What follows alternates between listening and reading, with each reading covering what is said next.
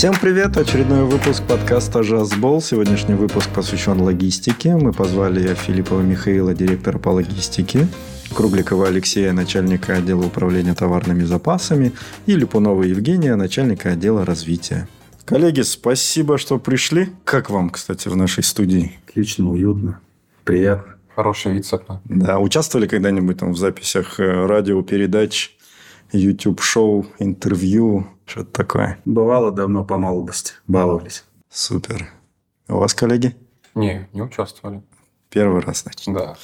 Да, сегодня мы собрались для того, чтобы поговорить про логистику. Вот, есть несколько тем, которые бы хотелось обсудить. Я думаю, этот выпуск будет интересен э, всем сотрудникам нашей компании. Ну и плюс мы знаем, что в выпуске «Жазбол» у нас слушают э, ребята не только из «Магнум». Вот, поэтому, друзья, слушатели, если вы посчитаете, что этот выпуск будет полезен кому-то из ваших друзей, знакомых, может быть, кто-то работает в логистике в других компаниях, либо в ритейле, отправляйте ссылочки, пусть тоже послушают. Сегодня будет интересно уж точно. Первый вопрос. Ну, расскажите про логистику в Магнуме. Что у нас, как у нас? Давайте я начну, пожалуй. Меня зовут Михаил, являюсь директором а, по логистике Магнум. В целом в отрасли уже больше, наверное, 15 лет. И, как ни странно, работаю даже по специальности. Заканчивал а, управление логистикой и складской инфраструктурой кафедры. Ну, я думаю, вначале следует сказать вообще о том, что такое логистика. То есть вообще, вот любимое мое определение, логистика – это искусство управления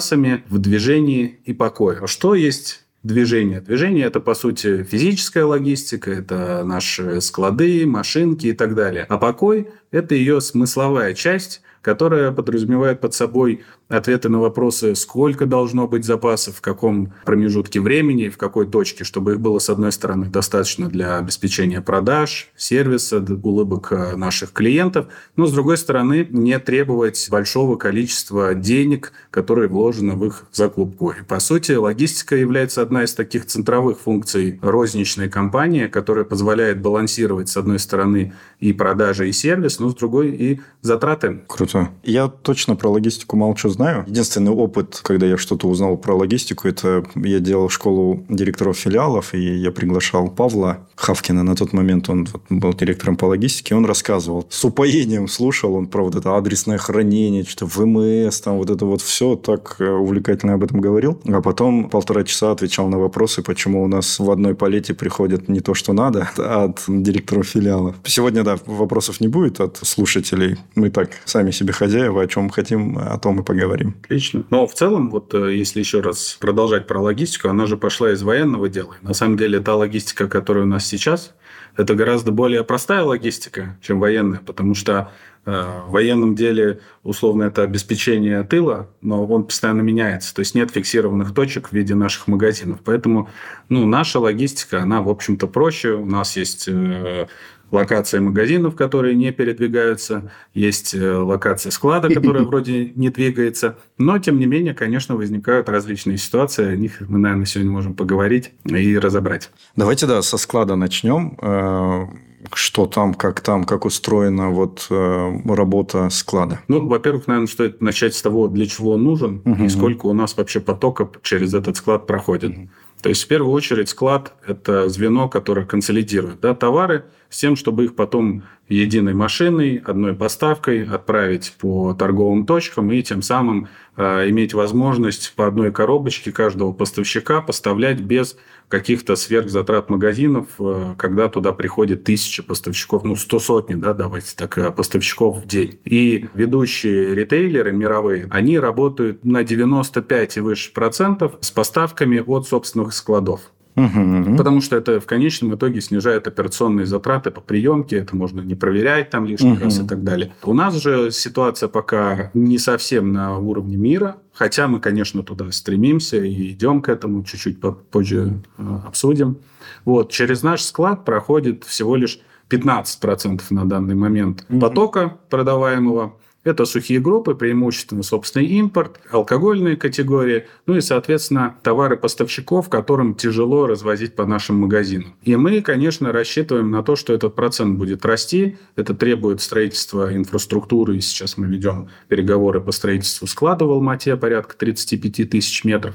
с тем, чтобы как раз вот к мировым стандартам подойти, снизить операционные затраты и на самом деле помочь магазинам с точки зрения операции в чем? В том, что мы можем гораздо меньшими, мы это называем квантами, то есть это минимальный заказ на уровне каждой конкретной товарной позиции. Ну, условно, магазин продает там одну штучку какого-то алкоголя, предположим, в неделю, а в коробке 12 бутылок. Угу. Соответственно, это все рождает необходимость огромных стоков в магазинах, а если это еще и малый формат – то там мы часто наблюдаем, и вот сейчас ведется активная работа, просто это физически не помещается там, в 100-метровый магазин. Поэтому вот склад нужен для того, чтобы действительно иметь возможность развивать новые форматы, преимущественно малые форматы, которые становятся все более и более популярными там, наряду с развитием онлайн-торговли. По сути, склад это, да, это такой консолидационная коробка, назовем ее так. При всей сложности, о которой вот Евгений, руководитель развития, уже в деталях, я думаю, какие-то интересные вещи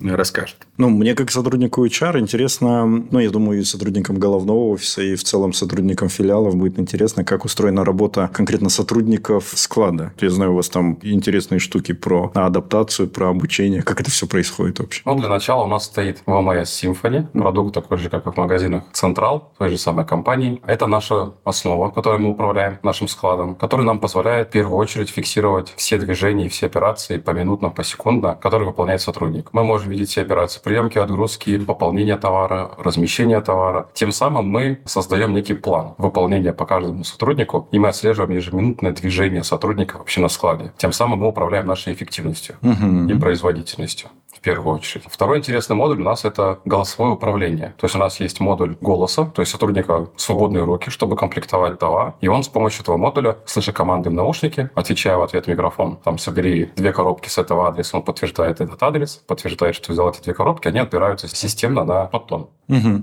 И вот этот функционал, он очень настолько простой, что адаптация нового сотрудника происходит буквально там за несколько часов работы. Не нужно тратить дни, обучение, тестирование.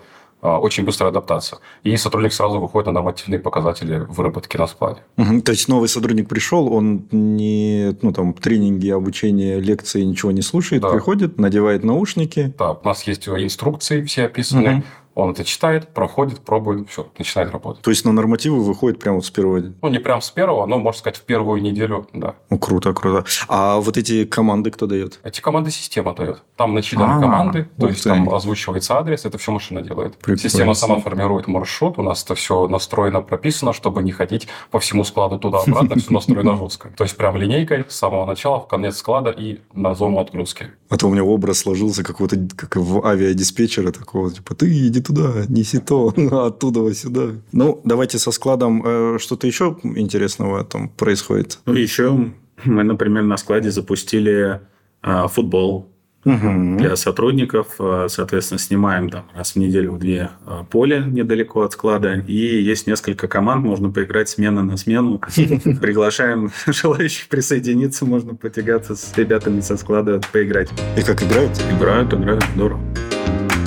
А, окей, следующий этап, я так понимаю, в логистике – это транспорт. Правильно понимаю? Ну, то есть, вот склад, туда там э, товары хранятся, их надо как-то отвезти уже на филиалы. Как у нас эта работа происходит? Ну, с транспортом достаточно все просто. Тут никаких мировых новинок нету. После того, как склад, соответственно, получил заказы, система, зная весогабаритные характеристики каждого из товара, она, в принципе, заранее понимает, сколько это будет по лет. Происходит предварительное планирование транспорта, исходя из э, куба кубатуры и графиков. И когда уже все собрано, финализируется расчет необходимого количества транспортных средств, производится заказ, и на следующий день они приезжают, загружаются, едут в назначенную точку. То есть тут, ну, наверное, каких-то... Не, может, интересно, какая-то статистика есть, я не знаю, если вдруг есть, и ей можно поделиться, там, условно, сколько там километров за месяц. Э, сколько или, рулонов в туалетной бумаги проехали наши машины.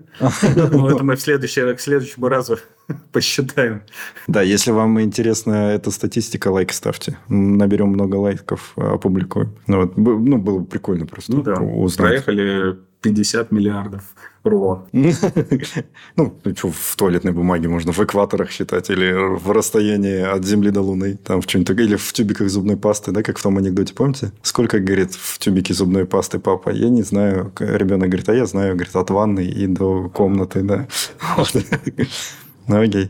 Я помню, такая самая была горячая тема пару лет назад. Мы на вебинарах про нее говорили, и много вопросов было на портале и везде. Это про автозаказ. Масштабный такой проект был. Я, кстати, не знаю, завершен, не завершен, как там у нас с этим дела. Я помню тревогу сотрудников филиалов. Наверное, у сотрудников логистики тоже была какая-то тревога по этому поводу, и куча вопросов было, а как, а что, а как теперь жить, и вроде как будто бы уже к этому пришли. Можете рассказать, как у нас там дела? Ну да, автозаказ – это, по сути, вот ключевая составляющая той смысловой части логистики, про которую мы говорили, физика и управление смыслами. Вот э, автозаказ – это часть управления смыслом. Если говорить о цифрах, то примерно год назад мы управляли 30% строк заказа, да, назовем так, то на данный момент мы управляем в головном офисе 60%. И, в принципе, стремимся к тому, чтобы заказывать централизованно все сухие категории, ну, то есть все, кроме ультрафреша, заказывать централизованно. Опять же, почему это важно? Это важно в первую очередь потому, что у компании есть общие цели по рабочему капиталу, количеству замороженных средств в запасах, да, там вообще уровню стоков на магазине, которые не всегда возможно установить на там местах или ручным каким-то приводом. Поэтому цель такая существует мы к ней идем. Действительно, на пути к реализации этой цели был проведен огромный такой проект в течение, наверное, полугода, если не больше, в рамках которого многие модули автозаказа были переписаны. То есть, например, был заменен прогноз продаж. Раньше это был такой box системы, который как-то считал, сколько будет продаваться. Сейчас ребята из Big Data наши же сделали свой прогноз продаж, там используются все навороченные методы прогнозирования, которые живут в питоне, там бустинговые деревья, и так, решающие деревья и так далее, и так далее. Оно учитывает и сезональность, и тип магазина, и так далее, и так далее. И точность, соответственно, выше. Ну и плюс ряд других вещей, в том числе даже интерфейс, в котором работают сотрудники головного офиса. Туда была добавлена аналитика. Мы стали смотреть, управлять так называемыми алармами. То есть человек, когда он смотрит на заказ, он в первую очередь смотрит на какие-то потенциально аномальные вещи. То есть, ну, либо это промо, либо это какое-то серьезное превышение рассчитанного заказа к плану продаж. Тем не менее, автозаказ – это всегда тяжелая вещь для внедрения. Объясню почему. В первую очередь с эмоциональной точки зрения. Потому что ошибаются все. И люди, и, разумеется, и система, потому что, простыми словами, это просто калькулятор. Там нету высшей материи. Это просто калькулятор, который также может ошибаться, особенно если в нем какие-то заведомые изначально неверные данные там, о квантах, о графиках поставок, о текущих остатках мы магазинов, да, он тоже может ошибаться. С одной лишь той разницей, что на самом деле система, она ошибается меньше, чем человек. Но когда внедряется автозаказ, и все видят ее, каждую ее ошибку, Соответственно, возникает такой эмоциональный взрыв и эмоциональное желание показать, сфотографировать, где-то затарили, где-то не дотарили. При этом, когда эти вещи делает человек, естественно, такого не происходит. И то есть система автозаказа, она все-таки призвана не то, что до идеала там довести ситуацию с остатками, а сделать ее управляемой, то есть за счет управления настройками те или иные балансы соблюдать. И второе, просто ошибаться меньше, чем человек в 10 раз как минимум. Меньше ошибаться, чем человек. И, конечно, это определенные операционные экономии, потому что если в каждом магазине там по несколько человек с утра до вечера занимаются заказами, наверное, для магазина это не очень эффективно. Эффективнее, если они будут работать в магазине с покупателями, с выкладкой и угу. так далее, и так далее. Вот я помню тоже самая главная такая эмоция и мысль после этой эмоции была о том, что я столько лет работаю на филиале, я знаю весь этот филиал, я знаю своих покупателей, я знаю, как товар там вымывается, и так далее, и я лучше закажу, нежели чем ваша машина какая-то где-то там в Алмате в головном офисе стоит и что-то там считает. Я допускаю, что супер человек, который всю жизнь работал в этом магазине и знает поименно всех бабушек, дедушек и что они любят, и когда они туда придут, возможно, сделает это лучше, да. Но сейчас, когда у нас и ротация кадров, да, и, наверное, не все готовы и хотят всю жизнь работать в магазинах, соответственно, система нужна, потому что она как раз вот ну, этот опыт накапливает. Ну да, из э, масштаба именно всей там сети, всей компании выгода эффективность, она а, понятна. А есть у нас э, какие-то, какая-то информация про, когда не было автозаказа и когда сейчас автозаказ, сколько вот мы вы говорили про экономию, вот эти именно результаты? Ну, я думаю, что сложно сказать о каком-то денежном эквиваленте, там, условно, замороженных средств запасов, потому что меняются и форматы, и активно мы росли последние несколько лет, да. Но в целом то, что мы полностью практически закрываем магазины маленькие дейли по заказам, большую часть экспрессов, суперов делаем, то, соответственно, это высвобождает определенный ресурс магазина на более нужные и полезные вещи там. Как бы его сейчас, наверное, оценивать, мне кажется, надо его до конца внедрить и тогда оценивать. Но, безусловно, эффект уже есть. То есть у нас этим занимается всего 7 человек uh-huh. в центральном офисе на данный момент. Мы тоже оптимизацию провели, было 25, по-моему. Сейчас 7 человек всего управляют 60% по сути всех строчек заказов всей сети нашей. Еще я знаю информацию про то, как мы агитируем наших поставщиков пользоваться именно нашими услугами логистики. Про это расскажите. Ну, мы сейчас агитируем в меньшей степени, потому что, как я говорил, это действительно большая стратегия по наращиванию потока через собственные склады. Угу. Так как строительство склада – это достаточно долгосрочная инвестиционная история, да, и занимает даже его построить минимум полтора года, то на данном этапе мы пока для себя остановились вот на том уровне централизации, которая есть. Единственное, здесь стоит отметить, что у нас есть два принципиальных потока. Это когда поставщик привозит к нам на склад товар, хранит некий запас, там, назовем его страховой запас, и мы отгружаем, то есть идет комплектовщик, получает задание, идет, собирает, как и Евгений рассказывал. А есть второй тип потока, когда мы консолидируем все заказы от магазинов, поставщик единым лотом это все привозит на склад, и дальше, по сути, мы делаем такое распыление по торговым точкам. То есть угу. за день на склад приехало 100 поставщиков, каждый в каждый магазин условно маленькую коробочку привез, и вот все эти маленькие коробочки консолидируются на палете для конкретного магазина, и так вот 250 там магазинов. Это называется процесс line. Угу. То есть мы их распыляем, не храня. И угу. вот э, такие потоки мы в целом э, наращиваем и ведем постоянно переговоры там, с коммерсантами, и такие поставщики появляются. Но в целом до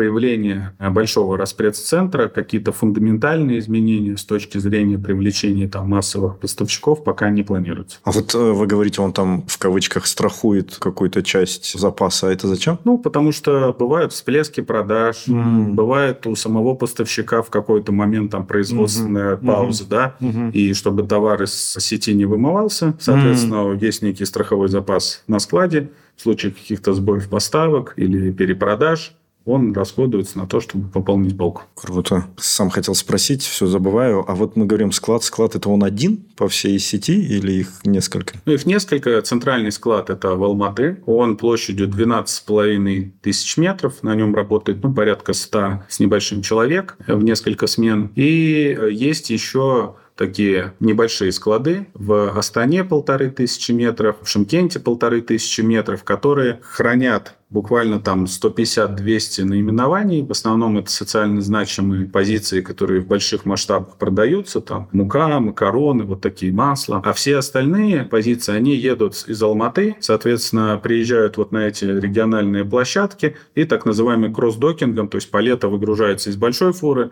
и потом загружается по 20 машинкам маленьким, которые едут непосредственно по торговым точкам. И есть еще такая кросс-док площадка, но без вообще хранения в Петропавловске. Но но центральный склад, то есть, в принципе, логистика выглядит так, что большая часть едет из Алматы, и, соответственно, разводится и город внутри, а регионы, они разводятся путем вот таких вот угу, угу. кросс-докинга на площадках Астаны, Шимкента и Петропавловска. А сколько у нас сотрудников вообще в логистике работает? В головном офисе 33. На складах там есть же еще и привлеченный аутсорсинг. Ну, я думаю, если вот вместе с аутсорсингом, который работает непосредственно на операциях, порядка 180 где-то человек. Это и водители, вот сборщики? Водители и... у нас все привлеченные компании, mm. поэтому мы mm-hmm. считаем только mm-hmm. вот складская mm-hmm. логистика. А, я еще слышал, что у вас есть, мы все в, я не знаю, на филиалах и в головном офисе пользуемся, если что-то у нас случилось технически, есть история про то, что пишешь заявку на SD, а у вас есть не SD, а аналог свой. Есть у нас сервис поддержки SC, то есть supply chain, Он работает по аналогии с SD. Мы оказываем поддержку по всем вопросам, которые связаны с логистикой. Это касается и вопросов заказов, и вопросы складов, вопросы каких-то рекламаций и прочих вещей.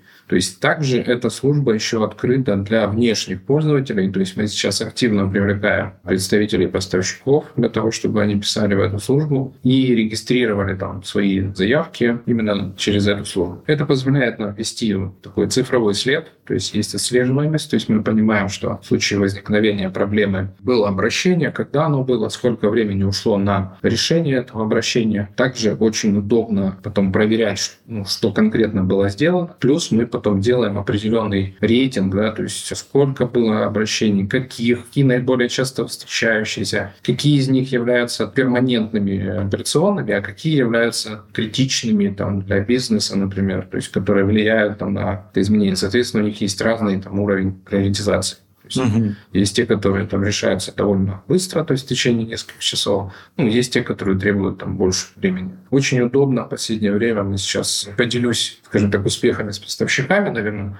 Мы все изменения, там, например, графиков, изменения там, квантов перенаправили через этот поток. Соответственно, партнеры пишут нам запрос, мы проверяем, и вносим изменения пакета. Также мы предоставляем, например, информацию по текущему состоянию дел. То есть, э, например, у партнеров многих нет информации, там, какой график там на системе. Мы можем выгрузить, выслать им на почту, и они будут знать, как, собственно, они должны отгружать товар корректно. Поэтому, в принципе, любая информация, которая есть, любой вопрос, который касается логистики, можно задать почту. Угу. И мы гарантируем там, быструю и своевременную реакцию и решение проблем.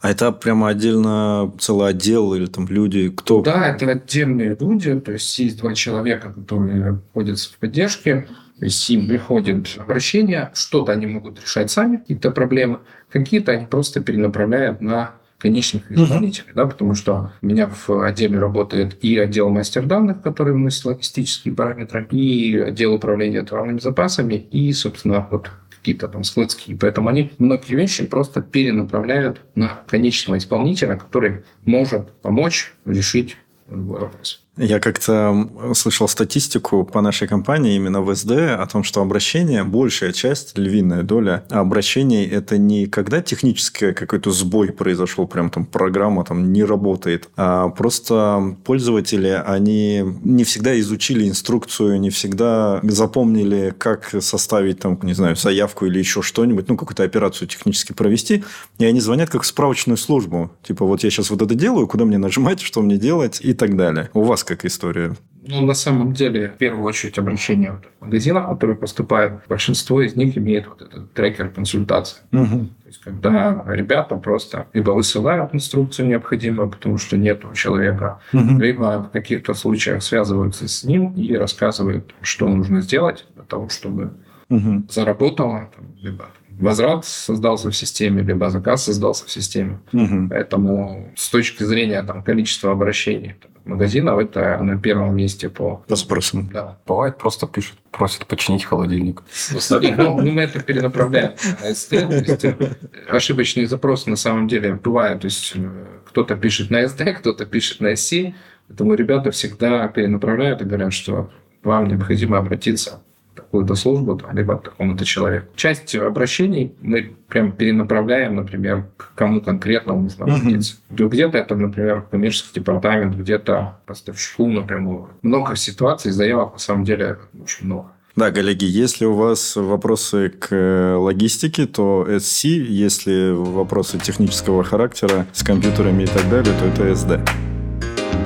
Историю я просто вспомнил. Работал в Каспибанке, и там мне ребята, знаете же, колл-центр Каспибанка, они рассказывали, говорит, номер-то бесплатный. вот люди иногда звонят, такси просят вызвать. Если у них на балансе денег нет, то надо куда-то дозвониться. Так же и у нас. А про планы расскажите. Что у нас ждет в ближайшем э, будущем? Чего ждать магазинам, головному, я не знаю, вашим поставщикам, нашим поставщикам, вашим услугополучателям? Чего такого интересного? Ну, если брать, наверное, именно логистику, такой более тактический, краткосрочный уровень, то сейчас действительно ужесточается контроль со стороны финансов в первую очередь за объем замороженных средств в запасах. Поэтому поставщикам, особенно которые находятся на условиях оплаты предоплата или собственный импорт или на отсрочка платежа. Соответственно, к ним очень такое пристальное внимание и приоритет с точки зрения внедрения вот этой системы автозаказа на этих поставщиков. То есть для магазина это будет выглядеть на самом деле в том, что запасы и остатки в магазине по этим поставщикам будут снижаться. То есть это, например, там Procter Gamble, Kimberly и подобное. Да? И в моменте некоторым магазинам может будет казаться, что это там какая-то ошибка или еще что-то, могут даже какие-то позиции действительно в моменте и вымыться, ну, соответственно, потом настройки восстановятся. Это то, что такое краткосрочное, наверное. С точки зрения еще вещей, которые делаются, вот сейчас ведется проект по ассортименту, разработке ассортимента Daily – и несмотря на то, что это, конечно, категорийный вроде менеджмент, но тем не менее составляющая логистическая для Дейли очень важна. То есть если вы посмотрите наши магазины, часто можно, к сожалению, пока увидеть то, что там и коробки в проходах стоят. И это то, на что магазин в реальности не влияет, потому что исторически сеть выросла из сети гипермаркетов, и поставщики ну, не готовы там, uh-huh. возить по одной штучке, чего требует на самом деле данный формат. И в ближайшем времени мы рассматриваем вот возможность перевести там порядка порядка 500, а то и 1000 позиций, которые через э, наш склад ходят на штучный подбор, хотя для нас это определенные затраты, естественно, угу. денежные, но тем не менее мы верим в то, что малый формат, за ним будущее, его сейчас нужно как бы приводить к такому виду идеальному. Вот это то, что для малых форматов изменится. А такая стратегическая цель логистики, это, как я уже сказал, конечно, довести уровень централизации до там, 80 как минимум процентов, угу. чтобы все ходило через наш э, РЦ, чтобы мы могли консолидированно поставлять в магазины и там снижать затраты, повышать уровень комфорта для магазинов по приемке. Но это горизонт, ну, наверное, двух лет. Угу. Потому что пока принять новую стратегию сети, потом а, найти подрядчика или выбрать подрядчика по строительству, сделать все расчеты, инженерию там, и так далее, непосредственно построить, это все занимает время. Да, у нас просто такая-то психология же и привычка, наверное, и для сотрудников магазинов, и в целом, чтобы впрок всего набрать на, на, на черный день, а с точки зрения эффективности это не всегда хорошо. Не всегда так, я даже больше того скажу, потому что у нас же есть и многие поставщики, которые работают с возвратами, ну, то есть можно набрать кучу товара, потом, даже если не продать его, вернуть. Но это все равно в конечном итоге за это платим мы, потому что у него также есть стоимость денег, он ее так или иначе рано или поздно включит в себестоимость товара, и мы угу. все равно, или там покупатель, и мы либо покупатель за это заплатит, либо мы как сеть за это пожертвуем частью маржи. Так что в целом, конечно, вот эта закупка там в прок и остатки на месяц у нас из позиции, да, там, на год продаж. Просто вот они они негативно влияют на экономику. Ну и плюс ко всему, опять же, если вот мы посмотрим в магазинах, часто есть позиции, которые лежат на складах, и если огромные запасы на складах, то это и операционному магазину тяжело дышать, да, банально. Угу. Потому что сложно найти какой-то товар, и там уже нет-нет, уже даже и не захочется копаться в этом складе, а порой находятся очень интересные вещи при попытке его как-то разобрать. Вот, поэтому Логистика, конечно, я ее вижу как не как, что она кончается в магазине, она на самом деле кончается, ну, в лучшем случае уже на полке. Угу. А то, что внутри магазина происходит, это то, на что мы тоже влияем и хотим улучшать. Супер, супер. Коллеги, вам э, хочу пожелать успехов в достижении вашей поставленной цели 85, да, вы говорите, 80 процентов. Ну, 80 хотя бы. Да, централизации, чтобы у нас этот... Это, э, это по количеству товара, да, чтобы 80 процентов товара у нас на складе, и мы дальше это, это все... Скорее, товарооборот. Товарооборот. В деньгах. Угу, угу. Все, все, понял. Вот. И нашим поставщикам тогда будет легче, они будут в одну сторону только возить и не будут тратить деньги на то, чтобы в каждый магазин заехать. Это сколько экспедиторов и прочих людей им нужно сделать. В общем, все выигрывают. И покупатель выиграет, потому что меньше денег, себестоимость товара и прочее будет уменьшаться. Вот, поэтому вам удачи в достижении ваших целей. Спасибо, что уделили столько внимания, времени для нас и для наших слушателей. Вот. Спасибо большое. Спасибо вам за ваше время, те, кто дослушал до этого момента. И надеюсь, мы скоро снова услышимся. Пишите на ИСИ и другие возможные социальные сети. Всем спасибо. Слушайте наши выпуски в Telegram-боте, в Apple Podcast, Google Podcast или Яндекс Музыки. Джазбол, Саубол. Саубол.